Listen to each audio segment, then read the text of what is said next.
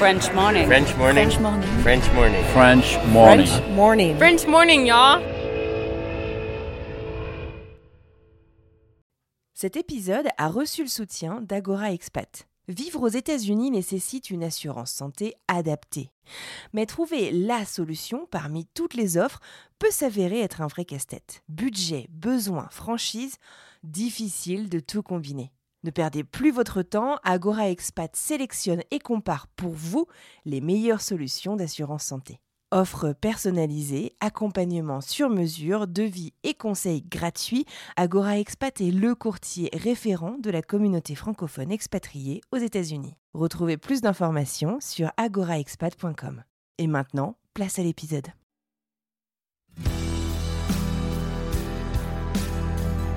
Je pense que l'important, c'est de prendre plaisir dans, ce qu'on fait. Euh, moi, je fais pas du sport pour faire du sport ou je lance pas des défis pour me lancer des, pour me lancer des défis. C'est vraiment, euh, voilà, c'est prendre du plaisir dans ce qu'on fait. Et, euh, pour moi, voilà, traverser le Grand Canyon, c'était quelque chose hein, de mythique et d'extraordinaire. Et, l'objectif, c'était de, prendre du plaisir. Et je savais que pour prendre du plaisir, il fallait beaucoup s'entraîner. Je me suis beaucoup entraîné et, et puis j'ai pris beaucoup de plaisir surtout. C'est vrai que pour moi, la, voilà, le, la nature, c'est quelque chose qui est très important. C'est là où je me ressource. Et euh, je pense que c'est là aussi où beaucoup de gens se, se ressourcent. Et, euh, je pense que c'est là aussi, hein, la nature, c'est un endroit où beaucoup de monde devrait se ressourcer, mais que les gens ne connaissent pas forcément. Et euh, je sais que moi, la nature m'a apporté énormément de stabilité dans, ma vie. Et je souhaite transmettre ça à mes enfants parce que, parce que je sais que quand ils seront grands, ça va, ça va les aider. Voilà, partir dans la nature, ça fait énormément de bien à, la santé mentale. Et je souhaite, euh, et je leur transmets ça en fait.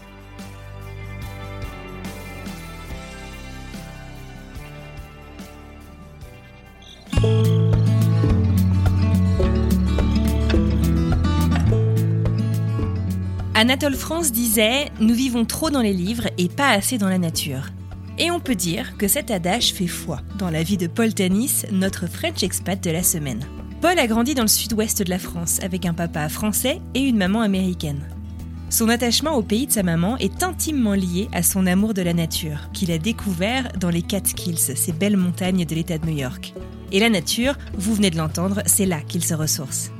Et si la découverte de celle-ci est une de ses activités préférées en famille, aujourd'hui, Paul va nous raconter une aventure solo au cours de laquelle il a littéralement repoussé toutes les limites. Début octobre dernier, Paul et son ami Michael ont réalisé l'exploit de parcourir un sentier de randonnée célèbre dans le monde entier, le Rim to Rim, dans le Grand Canyon. Un aller-retour de plus de 80 km en autonomie avec près de 2000 mètres de dénivelé et une très forte chaleur au cœur du canyon. Aujourd'hui, eh ben, je vous invite à découvrir ce périple intense en émotions et en découvertes, mais aussi un voyage intérieur que Paul Tanis a la générosité de partager avec nous. En plus, on a sacrément de la chance puisque Paul a enregistré une sorte de journal audio pendant cette folle journée qu'il nous a donné l'autorisation d'utiliser dans cet épisode, ce qui va vous permettre de vivre avec lui cette traversée hors du commun, comme si vous y étiez. Ah oui, moi c'est Anne-Fleur Andrely et vous écoutez French Expat, un podcast de French Morning.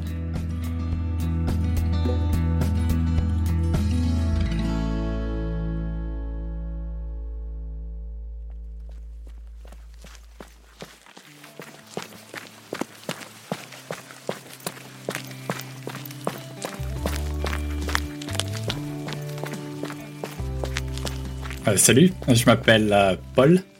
Je suis euh, franco-américain et j'habite aux États-Unis depuis 8 ans avec ma femme et mes deux enfants qui sont aussi franco-américains.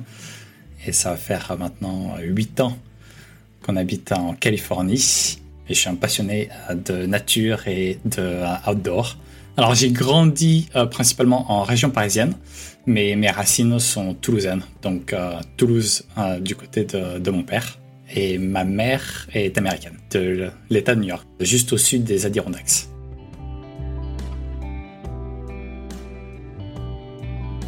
Franco-américain, Paul n'a pourtant jamais vraiment grandi avec l'idée de partir vivre à l'étranger et encore moins aux États-Unis. Au contraire même. Jeune parent depuis quelques mois, habitant en région parisienne, Paul et sa femme rêvent de bord de mer et s'imaginent plutôt sur la côte atlantique française, mais malheureusement ne trouvent pas l'opportunité leur permettant de s'y installer. Après des expériences professionnelles en Australie, en Chine, en Roumanie ou encore au Moyen-Orient, les jeunes amoureux commencent alors à s'imaginer au bord de l'eau, mais plutôt aux États-Unis. Et finalement, après avoir envoyé quelques candidatures, le voilà avec des pistes très sérieuses à considérer et une folle envie de tenter l'aventure en famille.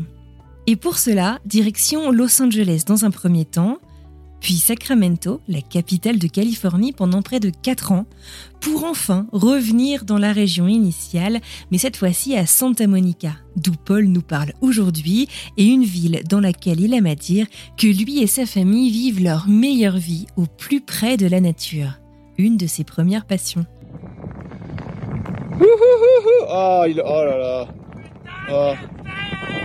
Oh, he's beautiful. Look at that. Look at this.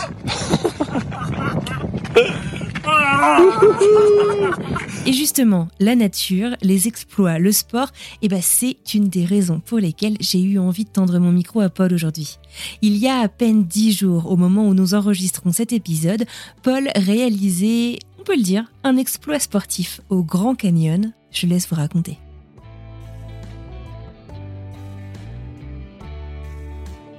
Il y a dix jours, j'ai traversé, j'ai fait une double traversée même du, euh, du Grand Canyon. Donc double, c'est-à-dire aller-retour. Aller-retour, voilà. Donc dans la largeur, parce que bon, la longueur c'est quand même euh, c'est 400 km, donc faire l'aller-retour c'est quand même euh, autre chose. Donc dans la largeur, ça fait quand même c'est 40 km de traversée.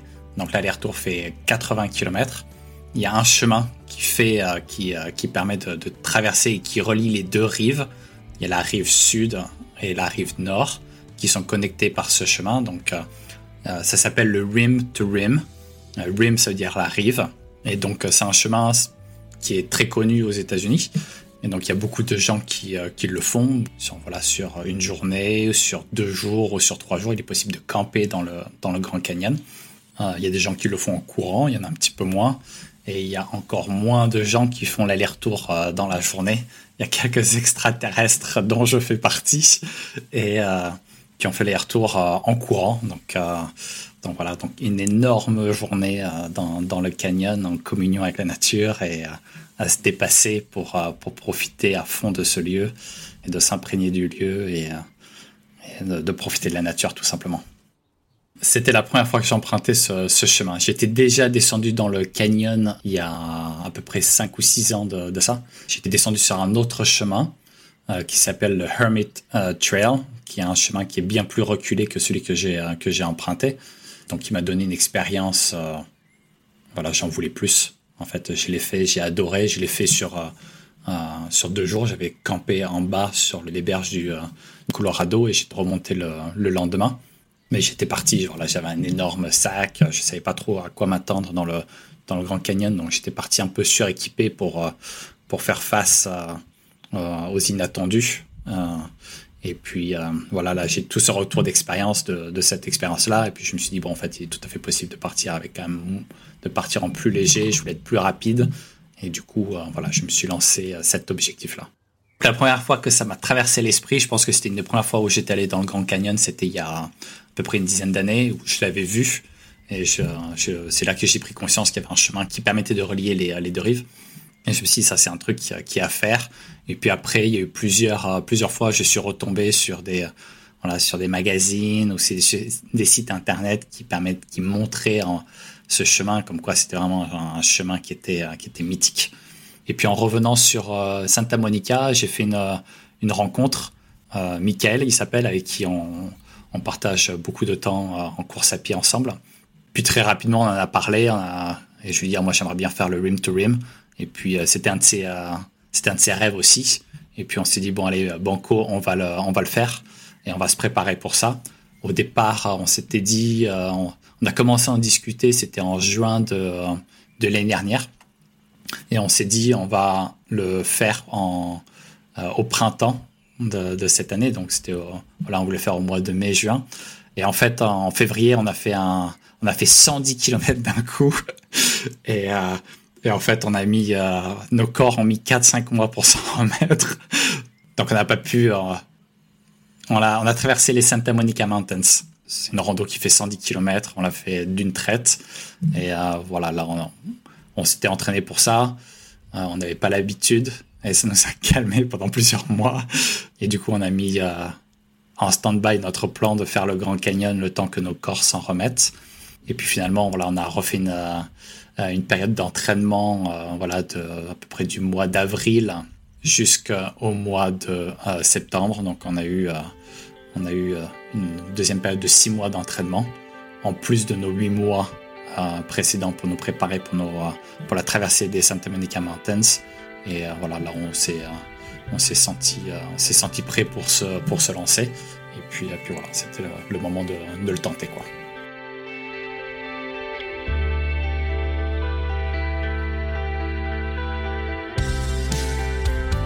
Alors j'imagine bien qu'il y a un certain rush d'adrénaline à faire cet exploit. Mais pourquoi avoir décidé de tout faire en une fois alors qu'il y a des campgrounds, des terrains de camping, des chalets et même des cabines en bas du canyon? Paul me confie qu'il y a en fait trois raisons. C'est quand même un, lieu où il y a pas mal de gens qui veulent le faire, donc c'est assez compliqué. Il y a de la logistique pour, euh, réserver euh, les, euh, les campgrounds qui se trouvent au cœur du canyon parce qu'il y a beaucoup de gens qui veulent. Genre c'est pris d'assaut au début de l'année pour euh, toute l'année. C'est ça. Et il y a même des chalets. Les chalets sont réservés des. C'est un peu le problème des parcs nationaux. C'est ça, c'est la limite euh, des, des, parcs nationaux. Il y a un accès possible, mais après voilà, c'est un peu compliqué de, de réserver. Donc euh, déjà voilà, on voulait pas s'encombrer à, On savait que ça allait être difficile, donc on n'a pas essayé. la deuxième raison, c'est être léger. Donc si on le fait sur une journée, on est quand même, euh, voilà, on, part sur des charges de 5 kilos à peu près. Alors que si on part sur plusieurs jours, on est sur des charges qui sont tout de ah, suite de 15 kilos. La raison supplémentaire aussi, euh, c'est euh, voilà, de pouvoir se déplacer voilà, rapidement, de profiter de, de, ce lieu et de le, de le vivre intensément. Et, et, aussi, puis une dernière raison, voilà, c'est la quatrième, c'est se dépasser. C'est faire quelque chose qui nous paraît presque impossible, et se dire mais est-ce que je suis capable de le faire? Et se dire bon allez je mets, euh, je fais tout euh, ce qui est possible pour m'entraîner pour euh, essayer d'atteindre cet objectif qui me paraît presque impossible, essayer de le rendre possible. On ne sait jamais si on va y arriver ou pas, mais essayer de de le rendre possible et de savoir où sont nos limites.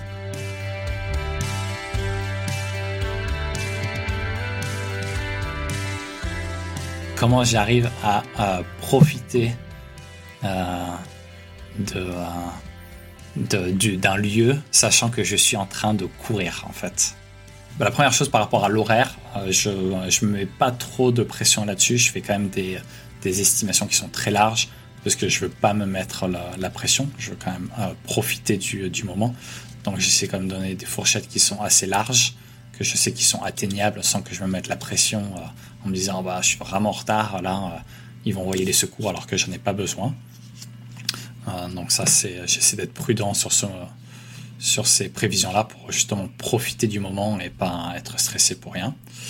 Et, euh, et après, par rapport à la gestion de l'effort, euh, c'est vrai qu'il y a des gens qui profitent de la nature et voilà, au calme, ils vont se mettre sur le bord d'une rivière et ils vont juste profiter de ce moment voilà, de, de, repos, que ce soit mental ou physique, pour, pour profiter de la nature. Et ben moi, je suis un petit peu dans le dans l'inverse en fait, dans totalement l'opposé. Pour moi, euh, la façon dont je profite le plus de la nature et que je pour euh, rentrer, euh, être immergé dans la nature, je veux que ça soit intense. Pour moi, le Grand Canyon, si on le descend en mule ou si on le descend, voilà, juste 5 minutes qu'on remonte, et ben pour moi, c'est pas ma façon de, vivre le Grand Canyon. Après, c'est sûr que quand on est sur la berge du Grand Canyon, enfin, c'est exceptionnel, c'est magnifique. Mais euh, c'est vrai que pour vivre cette expérience du Grand Canyon, voilà, si on, il faut le vivre de façon intense. Alors pour moi, de façon intense, ça veut dire euh, des choses qui sont intenses pour moi. Et, euh, ça, ça veut dire courir et faire des choses qui sont pour moi très difficiles. pour quelqu'un d'autre, le vivre intensément, et eh ben, ça peut être tout simplement de descendre et de faire 3 euh, km dans le canyon. Mais c'est vrai que quand on fait euh, un effort physique, c'est là où pour moi on ressent encore plus euh, la nature et on se, on se rend compte et voilà, on s'imprègne du, du, lieu.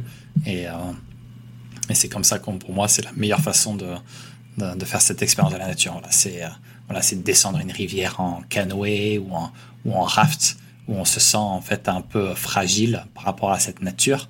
Et c'est comment évoluer dans cette nature qui est hostile, tout en restant tout en restant vivant, bien entendu. Mais pour moi, c'est ça, voilà, vivre intensément la, nature, ça passe par, euh, par faire un, effort intense.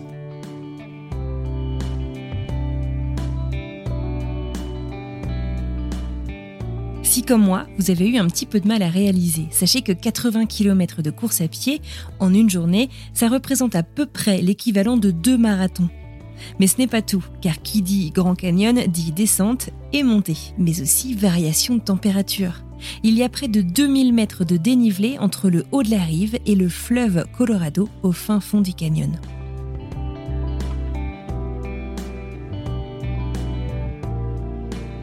Voilà, en cumulé, ça fait à peu près euh, quasiment 4000 mètres de dénivelé. Je crois que c'est 3008 en réalité. Ça, fait beaucoup, mais c'est pas non, c'est pas, c'est pas astronomique.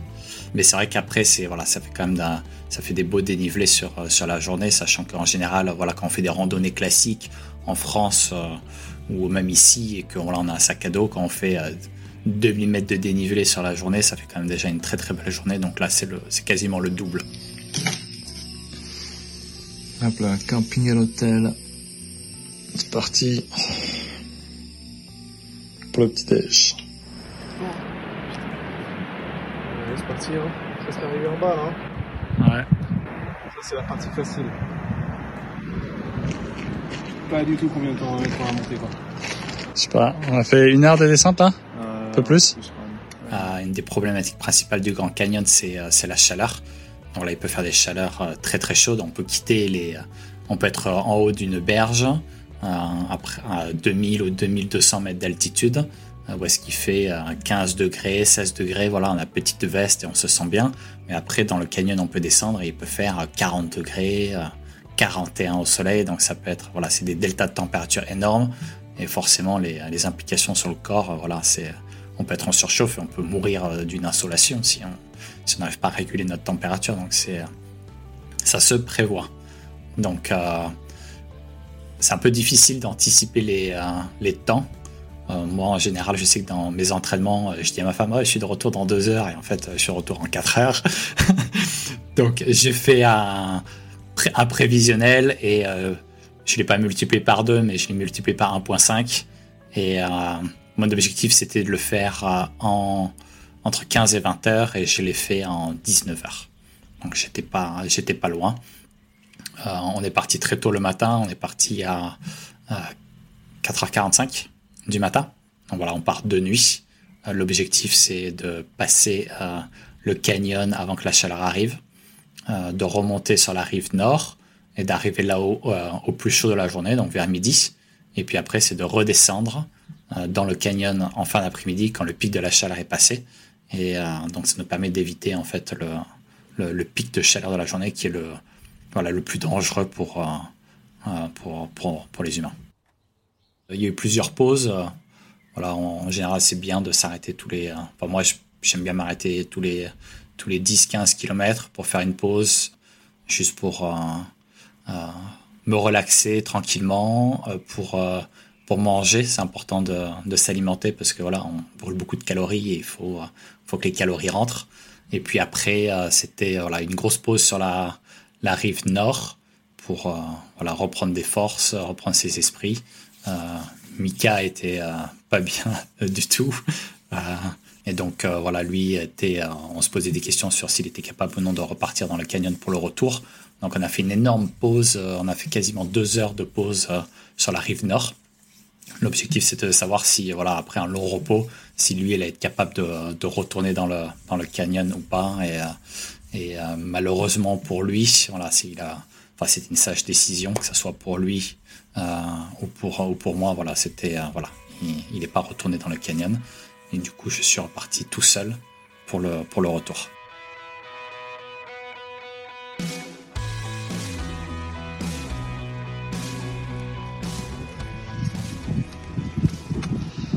Et voilà, arrive au Colorado.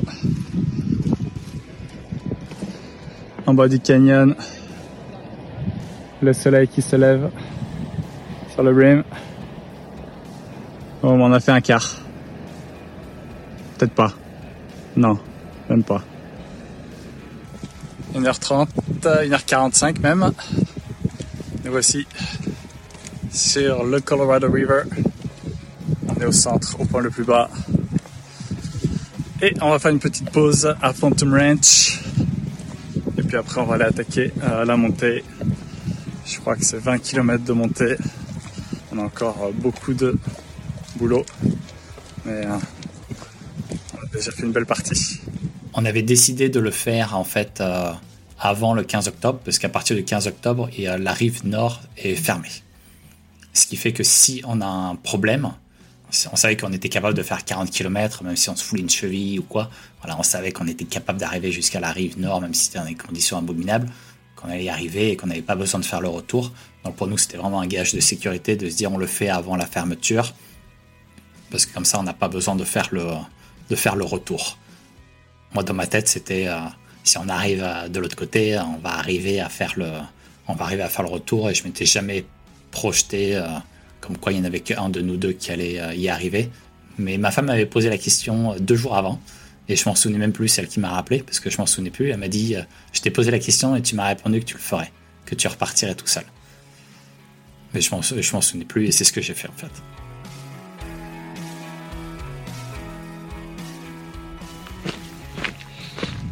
Décision très dure. Mika était dans l'abîme donc euh, on a pris la sage décision de ne pas retourner dans le canyon. Il prend une navette pour le retour. Et pour moi, voilà, je repars dedans. Très difficile aussi. Mais bon, il faut faire ce qu'il y a à faire. Allez, à plus. on a eu de la chance. Il y a beaucoup de gens qui font le rim to rim, donc ils font que l'aller. Et forcément, les gens laissent des voitures sur la rive sud et se retrouvent sur la rive nord.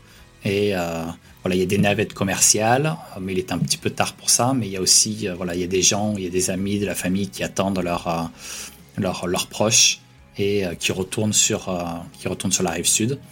Donc, je vais les demander à une personne. La première personne à qui je le demande, il me dit oh je retourne sur la rive sud. Et je lui dis t'as combien t'as une place de disponible? Et il m'a dit oui j'en ai une voilà, ça m'a pris 30 secondes à organiser.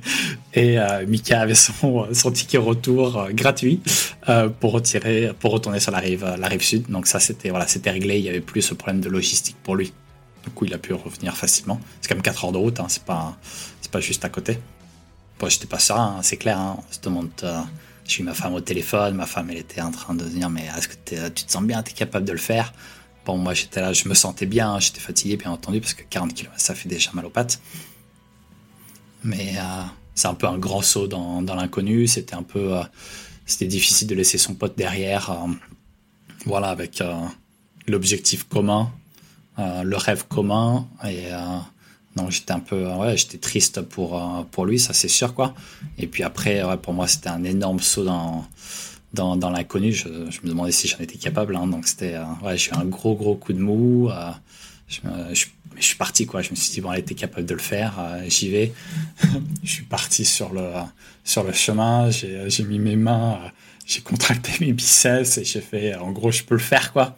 Et puis je suis parti. Enfin, c'est très personnel, hein, mais j'ai toute l'émotion qui a remonté et, et j'ai les larmes qui me sont montées aux yeux et larmes qui ont coulé sur mes joues parce que c'était tellement intense.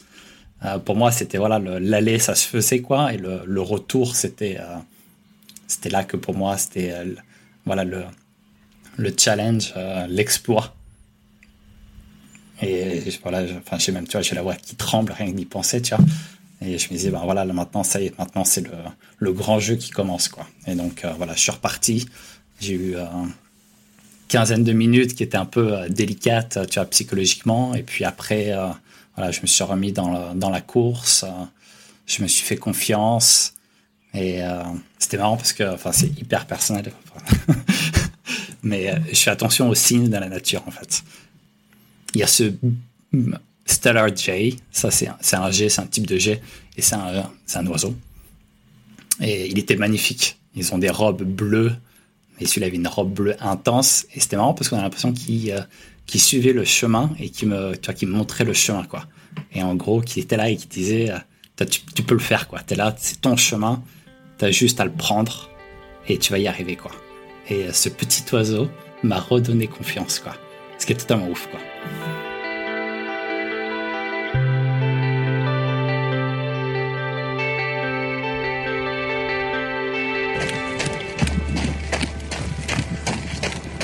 Alors voilà, je viens de franchir euh, le mile 30, qui fait en gros euh, un peu plus de 45 km.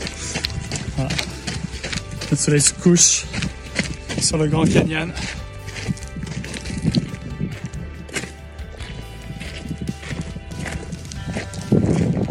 Voilà, je vais faire euh, la fin de nuit. Il n'y a plus de personnes sur le chemin, quasiment. Et donc voilà, je me sens bien. Encore 10 euh, km jusqu'au Colorado. Et puis après, c'est la montée, la dernière, par euh, Bright Angel. C'est le bon bout.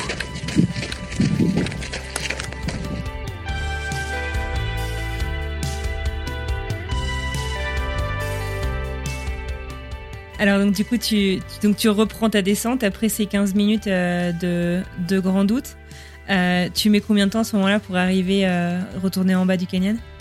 Le, canyon n'est pas symétrique si tu veux. La distance entre la rive sud et, la, et le Colorado, c'est à peu près une dizaine de kilomètres. Mais il y a quasiment 30 kilomètres entre le Colorado et la rive nord. Donc, là, tu te dis, bon, bah, je retourne au Colorado, quoi. Donc euh, c'est un objectif mental qui est super important parce que tu dis que tu arrives au plus bas du canyon. Quoi. Mais il y a 30 km quoi. Et euh, donc ça, ça, fait quand même loin. Je suis parti, il était à peu près 15 euh, heures. Et dans ma tête, je me suis dit, il faut que tu arrives au Colorado avant la nuit. Et j'ai couru 3 heures 45 non-stop. Je sais pas comment le dire, mais voilà, je m'étais mis cet objectif-là, je voulais, je voulais avancer en fait. parce qu'en fait, déjà, quand tu se déplacer de jour, c'est beaucoup plus facile que se déplacer de, nuit. Quand tu te déplaces de jour, tu, tu peux anticiper en fait, tu, vois beaucoup plus loin, que, alors que quand tu es, de nuit, tu as ta frontale. Donc tu anticipes beaucoup moins euh, ce que tu vois devant toi. Tu vois juste 3 mètres devant toi, alors que quand il fait jour, tu vois, tu profites aussi du paysage, quoi. Et après, la grosse différence, c'est qu'avec une lampe frontale, euh, ta vision, elle passe d'une vision 3D à quasiment une vision 2D. Donc, euh, tes muscles, ils sont beaucoup moins détendus. Euh, les rochers, tu les vois moins. Tu subis plus le, chemin que tu arrives à moins t'adapter au chemin. Tu, poses ton pied à un endroit, tu penses que c'est plat, mais en fait, voilà, c'est pas plat. Donc, tu, tes chevilles sont pas bien placées, tout ça. Donc, c'est beaucoup plus contraignant. Euh, de, de, naviguer de, de, nuit que de, que de naviguer de, de, jour. Donc je me suis dit, euh, voilà, maintenant il faut, hein, faut avaler. Et euh, j'avais un petit espoir aussi, c'est qu'il y a un ranch juste à côté du Colorado et ils servent bah, à manger, mais ils servent aussi des limonades qui sont méga sucrées. Et tout le monde parle des limonades du Phantom Ranch. Et j'étais persuadé qu'il était fermé parce que j'avais vu qu'il était, il fermait à 4 heures le soir. Mais j'avais cette petite lueur d'espoir de me dire qu'un ranch qui ferme à 4 heures de l'après-midi au cœur du Grand Canyon, sachant que c'est le seul petit îlot de vie à des kilomètres à la ronde, je me suis dit, il faut que j'y arrive le plus tôt possible parce que peut-être que je vais réussir à voir ma limonade. Et j'arrive à 6h45, je vois la lumière dans le ranch. Et là, j'accélère ah pour être sûr que ça ferme pas juste devant moi. Et euh, j'arrive au comptoir, j'ai fait vous êtes ouvert la, la, serveuse qui me dit oui, qu'est-ce que vous voulez J'ai dit donnez-moi le truc le plus sucré que vous avez. Et elle m'a servi sa limonade qui était euh, très bonne. Et du coup, ça m'a redonné énormément d'énergie.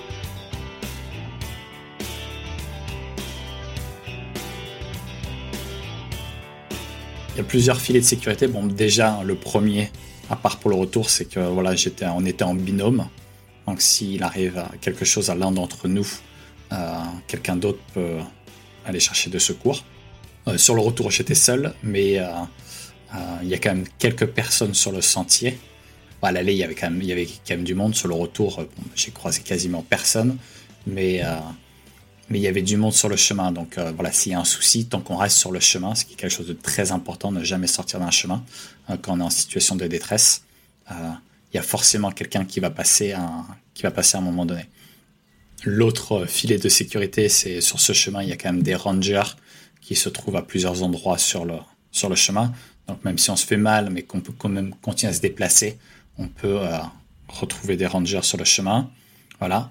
À certains endroits où il n'y a pas euh, de ranger, il y a aussi des endroits où il y a des téléphones de secours. Donc même s'il n'y a pas le réseau, il y a des téléphones filaires, euh, je crois à trois endroits différents.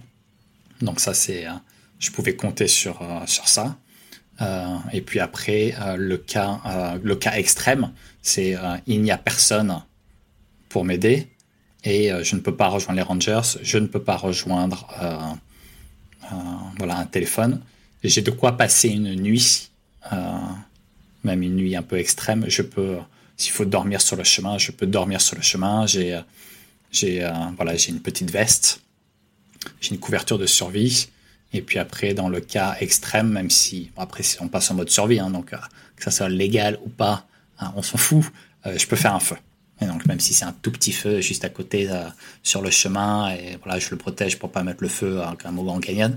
Même s'il n'y a pas beaucoup de végétation, voilà, je peux faire un petit feu pour me, pour me réchauffer et faire et, euh, et, passer, passer la nuit. Et puis après, voilà, le lendemain, il y aura forcément euh, quelqu'un qui passe. Ce qui est très important, c'est euh, aussi de s'assurer que quelqu'un sache ce qu'on fait, connaisse l'heure à laquelle on part et l'heure prévue d'arriver. Voilà, Mika le savait et ma femme savait. Donc même s'il arrivait un truc à Mika et qu'il avait un accident de voiture sur le retour et qu'il était inconscient, ma femme savait que voilà à partir de, de 22 h ou minuit, euh, voilà, si je sortais pas du canyon, c'est qu'il y avait un souci. Et puis après, elle aurait, voilà, tu, elle rentre en contact avec les rangers du canyon. Euh, voilà, ils s'appellent, ils savent que il est sur le rim to rim, il rentre pas. Et bon, de suite, ils mettent en place euh, un parcours, ils vont, partir à, ma recherche. Et du coup, là, je, je serais sauvé. S'il n'y avait pas tous ces rangers, s'il n'y avait pas ces téléphones d'urgence, si on met toutes ses chances de son côté pour rentrer vivant, il faut partir avec un, un téléphone satellite ou une sorte de, voilà, de, système d'appel d'urgence, une balise de détresse pour, pour pouvoir communiquer qu'on a besoin d'assistance. Si on le fait sans, en partir en solo, c'est... Euh, bon, les gens le faisaient à l'époque, hein, ils c'était juste des rendez-vous, hein, ils disaient, voilà, demain, je, je, suis censé être de retour à ma voiture à 10h du matin. Bon, bah voilà, s'ils n'étaient pas de retour à 15h ou à 18h, ben, ils savaient sur quel chemin ils étaient et les secours partaient à leur recherche. Maintenant, avec les, les balises, on peut euh, venir en assistance de façon plus instantanée.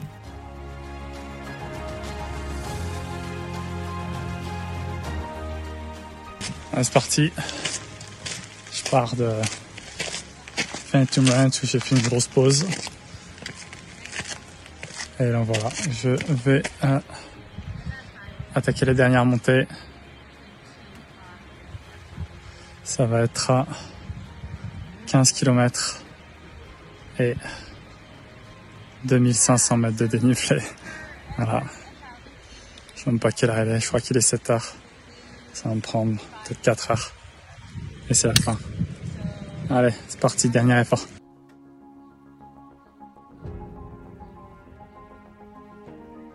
Donc là, je suis resté quand même presque une heure à Phantom Ranch. Voilà, j'ai bu deux limonades. Je me suis forcé, j'ai cru, que j'allais poser une galette. Il, me fallait des calories et on arrive à un moment donné où on peut presque plus manger, donc euh, on peut plus déglutir correctement, donc c'est plus facile de boire. Je savais que j'allais finir. Ça, a pas j'avais plus de doute, euh, mais je savais pas combien de temps j'allais mettre. Euh, c'était ça un peu l'inconnu pour moi. Et donc quand je suis reparti dans ma tête, je me suis dit, euh, voilà, c'est 10 km, euh, 2000 mètres de dénivelé, et je me dis 4 euh, heures. Je peux le faire en 4 heures. Dans ma tête, c'est ce que je me suis dit, quoi. Et euh, je suis reparti. Je suis reparti en courant. Chose que je ne pensais pas être capable de faire après autant de temps, quoi. Et donc, je suis reparti en courant. J'ai traversé le, voilà, le Colorado de nuit et ça, c'était assez, c'était assez fou parce que tu es dans le noir, tu es sur cette passerelle. Et peu importe où c'est que tu éclaires, le seul truc que tu vois, c'est la passerelle et tu ne vois pas du tout le, tu vois pas la rivière et tu vois plus du tout le décor dans lequel tu évolues.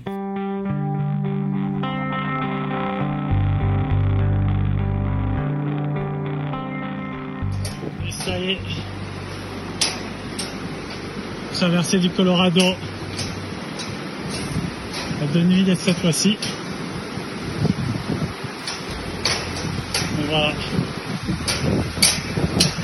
Gros objectif intermédiaire avant la dernière montée. Donc c'est un peu cette passerelle euh, dans, dans le vide, quoi. Encore un saut dans le vide, quoi. Et, euh, et puis après, euh, voilà, j'attaque la montée. C'était un chemin que je ne connaissais pas, donc il n'y avait pas de, j'avais pas de repère mental où je savais où j'allais. je me disais ah bah tiens t'as fait ça, c'est bien, t'avances bien. donc dans ma tête, même si j'avais un GPS qui me disait voilà euh, où j'en étais, combien il me restait, je me suis dit, je ne regarde plus euh, mes distances. Voilà, je vis dans l'instant présent pur et euh, je veux pas me dire, oh, il me reste encore, il me reste 3 km, il me reste 2 km 8, il me reste 2 km 5 et dans, cette, dans ce moment où je, je voulais perdre la maîtrise du temps. Parce que je me suis dit qu'en perdant la maîtrise du temps, en fait, j'allais j'allais arriver mentalement, ça allait être plus facile pour, euh, pour moi. Donc, euh, j'ai plus regardé en fait euh, le GPS, j'ai plus regardé ma montre et j'ai juste, voilà, je me suis concentré sur vraiment l'instant présent et c'était voilà un pas après l'autre. bien entendu, ça monte, donc là, je ne, je ne cours plus, hein, ça monte quand même sévère. Et, et, voilà, je me concentre sur chacun de, sur chacun de mes pas. Et, je rentre dans cet état euh, presque hypnotique. Hein, je réfléchis même plus en fait. Et, euh, et puis, euh, puis j'avance. Et mais après, je croise, on voit des lumières et des gens, en fait, d'autres personnes qui ont, qui ont, qui sont pas encore sortis du canyon, qui ont fait, qui ont fait peut-être la même chose que moi ou qui ont fait autre chose.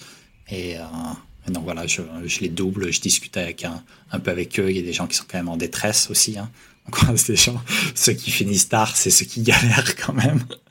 Et donc voilà, donc je leur demande, ils sont pas en détresse pure, hein, mais bon, on sent qu'il y, y, a quand même de la souffrance physique. Hein.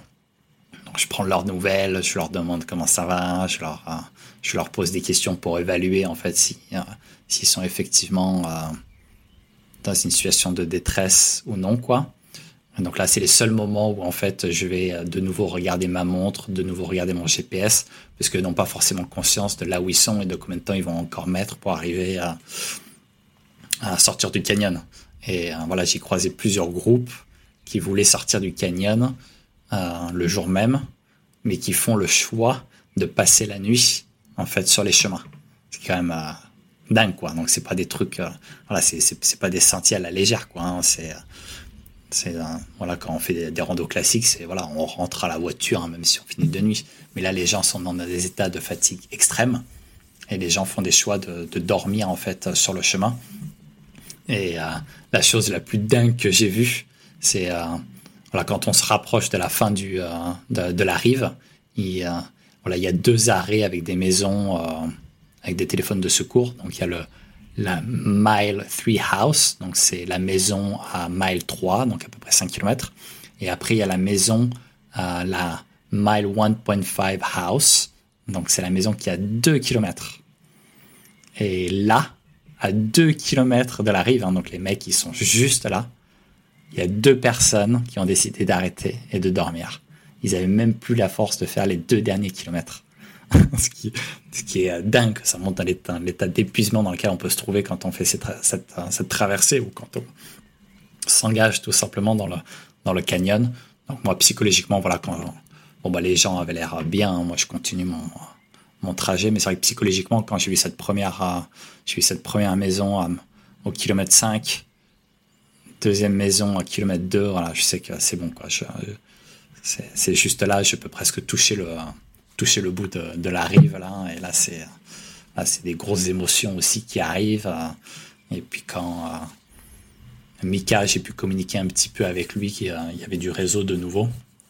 Donc, donc il savait que, que j'arrivais, donc il m'attendait au sommet.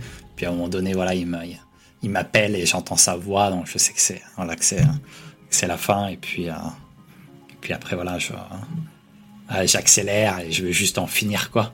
Et, et je veux un gros câlin, quoi. parce que, parce que j'en ai besoin.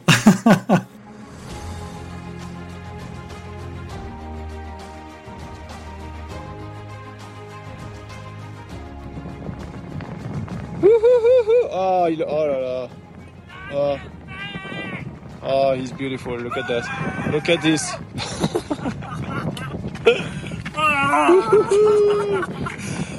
voilà, l'arrivée, ça a été euh, très, euh, euh, très, très émouvant. Enfin, c'était vraiment juste, c'était même un peu avant l'arrivée, quand je savais que j'allais y arriver, plus que l'arrivée en, en elle-même, où là, ben, de nouveau, les larmes me sont montées aux yeux.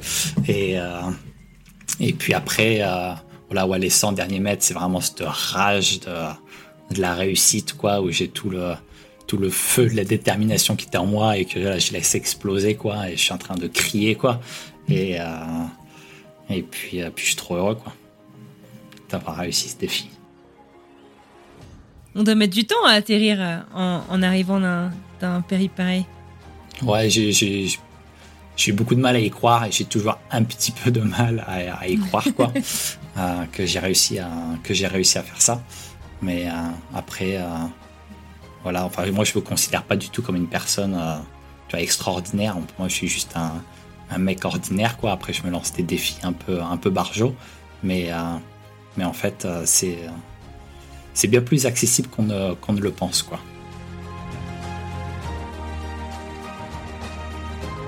Si on, si on, se donne les moyens en fait et qu'on a vraiment un rêve, c'est, ça paraît un peu cliché hein, ce que je vais dire, mais mais c'est vrai que si on se donne les moyens, on peut, on peut y arriver. Quoi. Moi, il y a deux ans, je courais à mm. peine. quoi.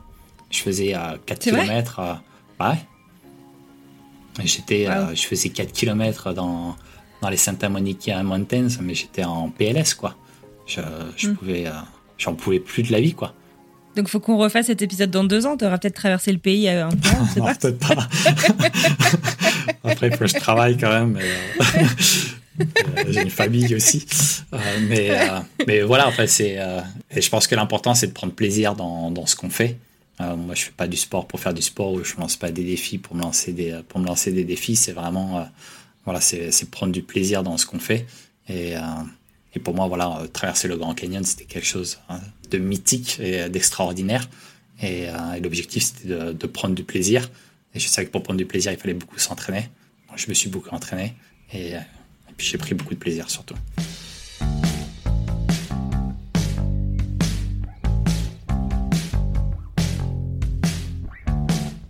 Tu leur as raconté, j'imagine, à tes enfants ce que tu avais, euh, avais fait. Tu leur as raconté peut-être avant de le faire euh, aussi. Est-ce que c'est important justement pour toi de, partager ces, instants euh, Peut-être que je sais pas, ça les, inspire, ça leur donne envie aussi de se dépasser? Que, est-ce qu'il y a il y a une, intention comme ça un peu plus lointaine, j'allais dire, que l'exploit en, lui-même vis-à-vis tes enfants? Je leur dis juste simplement ce que, ce que je vais faire et ça les, hein, ça les fait halluciner. Ils disent mais comment tu vas faire ça? Mais c'est pas possible. Et puis après, voilà, je leur partage juste le. J'essaie de leur transmettre le, plaisir que j'éprouve quand, quand je fais ce, ce, genre d'exploit. Euh, le Grand Canyon, ils n'ont pas pu être là pour l'arrivée parce que ça c'était quand même loin là où on habite. Mais après, je sais qu'ils étaient là pour, euh, euh, pour l'arrivée quand on avait traversé les, euh, les, Santa Monica Mountains, donc les 110 km, et où je les avais au téléphone. Là, il y avait du réseau, donc ils m'envoient des messages régulièrement pour me donner de la, pour me donner de la force. Et, ils étaient là pour l'arrivée, et c'est vrai que c'était magique. Ils étaient trop heureux que, que, que, j'ai réussi. Quoi. Et après, c'est vrai que pour moi, la, voilà, le, la nature, c'est quelque chose qui est très important. C'est là où je me ressource. Et euh, je pense que c'est là aussi où beaucoup de gens se, ressourcent. Et, euh, je pense que c'est là aussi, hein, la nature, c'est un endroit où beaucoup de monde devrait se ressourcer, mais que les gens ne connaissent pas forcément. Et euh, je sais que moi, la nature m'apporte énormément de stabilité dans, ma vie. Et je souhaite transmettre ça à mes enfants parce que, parce que je sais que quand ils seront grands, ça va, ça va les aider dans des périodes difficiles. Que ça soit de stress ou que ça soit voilà, des moments d'anxiété. Voilà, partir dans la nature, ça fait énormément de bien à, la santé mentale et en plus de juste le plaisir d'être dans la nature. Et, je souhaite et je leur transmets ça en fait. Voilà, avec les enfants, c'est vrai que je ne peux pas les emmener sur des, des choses comme ça. C'est beaucoup trop extrême, même si après il y a des gens qui font des choses voilà, sur des, longues durées. Euh, pendant plusieurs semaines, ils vont partir avec leurs enfants. Il y a des choses extraordinaires qu'on est capable de faire avec les enfants. Euh, voilà, moi, je fais beaucoup de choses avec eux sur des choses voilà, qui sont beaucoup plus, euh, beaucoup plus petites, voilà, à leur échelle. Hein. quand les enfants, enfin mes enfants, ils ont 6 et bientôt 9. Donc ils sont encore très jeunes, ils sont pas du tout encore dans le dépassement de soi. Voilà, ça c'est des notions qui arrivent quand même euh, plus tard. Euh, voilà, l'important c'est que les enfants, si on veut transmettre, euh, il faut que les enfants prennent du plaisir. On est vraiment dans la prise de plaisir. On fait des petites, des petites randonnées ludiques. il faut, il faut qu'il y ait de l'eau, il faut qu'on puisse lancer des cailloux, il faut qu'on puisse crier, qu'on, voilà, qu'il y ait des échos, qu'on puisse appeler l'écho. Voilà, qu'on donne des objectifs s'il faut marcher 10 km parce que il y a une cascade exceptionnelle. Bon, voilà, ils sont, c'est des choses où ils vont prendre du plaisir pour euh, se dépasser sans s'en rendre compte et, euh, créer, des, des souvenirs et planter des graines pour, euh, pour le futur. C'est canon et puis c'est chouette en fait de montrer qu'on peut, qu'on peut effectivement faire beaucoup, beaucoup de choses en famille. Parfois on se pose des limites consciente ou inconsciente, on se dit oh, ça va être compliqué ou ça va être euh, ça va être impossible. Euh, et euh, je trouve que c'est chouette. As un chouette compte Instagram d'ailleurs sur lequel tu parles beaucoup de ça, tu partages beaucoup de tes expériences et ça donne envie. Bah en fait, le, avec les, enfin même moi, je m'étais posé des limites quand quand j'ai eu mes enfants et j'ai eu une période où je pratiquais beaucoup moins de voilà, j'étais beaucoup moins dans, dans la nature parce que voilà, quand on est parent, quand on devient parent, euh, voilà, c'est quand même un grand bouleversement et on se demande ce qu'on est capable de faire avec nos, nos enfants. Et c'est vrai qu'on est capable de faire en fait, euh, on se met souvent nos propres limites et on est capable de faire euh, beaucoup plus de choses qu'on ne, qu'on ne le pense. Et, en fait, le plus dur, eh ben, c'est, c'est de partir en fait. Ce qu'il faut se dire, c'est voilà, on part avec nos enfants et une fois qu'on est parti, en fait, on se rend compte que c'est beaucoup plus facile euh, qu'on ne le pensait. Et euh, moi, c'est vrai que voilà, pendant, une, pendant une période, quand je me retrouvais seul un week-end à la maison avec mes enfants, eh ben, euh, je, partais camper en fait. Pour moi, c'était plus facile de, partir camper que de, que de rester à la maison et de, et de m'écouper des enfants à la maison. Voilà, il fallait faire à manger, il fallait, ils voulaient regarder la télé, mais non, il fallait. moi, je préférais qu'on sorte dehors, mais ils n'avaient plus envie parce qu'ils voulaient faire autre chose. Enfin, tout est compliqué. Et, euh, et en fait, euh, ben, on leur dit bon, ben, on va camper. Euh, j'appelle d'autres copains qui ont des enfants, ils nous rejoignent, on part camper, voilà. Et puis on est dans la nature, on fait. on profite, on taille des bouts de bois, on fait un feu de camp, on fait des chamallows grillés le soir, les enfants qui mettent les bâtons dans le feu et qui s'amusent avec le feu. Et en fait, on n'a pas besoin de, beaucoup de choses. C'est des choses simples et, et c'est beaucoup plus simple qu'on ne le pense.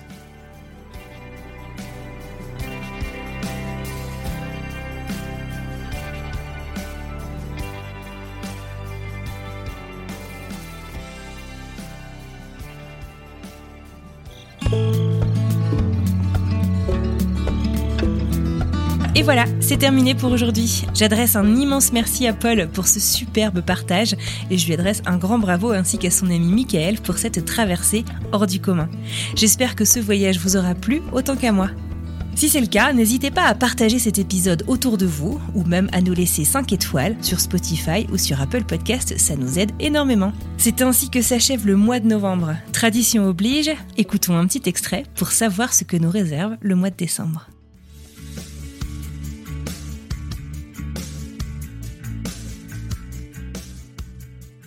Tu vois, je serais resté en France, j'aurais fait la fac de Nanterre et basta. Tu vois, vraiment, c'est ce côté, les, opportunités ici sont dingues. Et, voilà, on, a on est passé de, euh, de deux potes français euh, qui étaient à Charleston à, venir à DC pour une des correspondants. Première chose que tu dis quand les gens te, quand tu rencontres de nouvelles personnes, bah, t'es français. Bon, tu dis ton prénom et après tu dis bon, I'm French. Et c'est souvent, ça aide souvent parce que les gens aux États-Unis, ils adorent les Français. C'est vraiment un truc euh, incroyable. Dès que tu dis que t'es français, ça commence à essayer de parler français. Oui, oui, baguette, croissant. Voulez-vous coucher avec moi? Et c'est toujours ces phrases-là qui sortent en première. et c'est incroyable parce que ça, tisse des liens. C'est magnifique. En vrai, d'être français, c'est incroyable, surtout à l'étranger. Bon, après, quand t'es en France, c'est basique. Mais euh, à l'étranger, c'est vraiment ça, ça c'est un plus.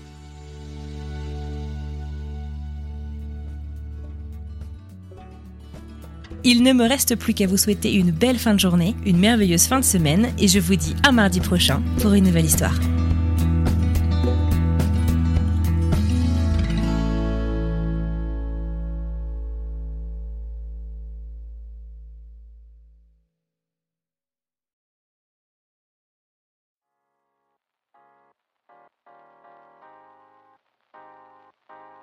Vous venez d'écouter un podcast réalisé par moi-même, Anne-Fleur Andrely, mixé et habillé par Alice Krief et produit par French Morning. French Expat n'est pas le seul podcast de French Morning. Pour retrouver tous les podcasts du groupe, rendez-vous sur frenchmorning.com slash podcast. À bientôt!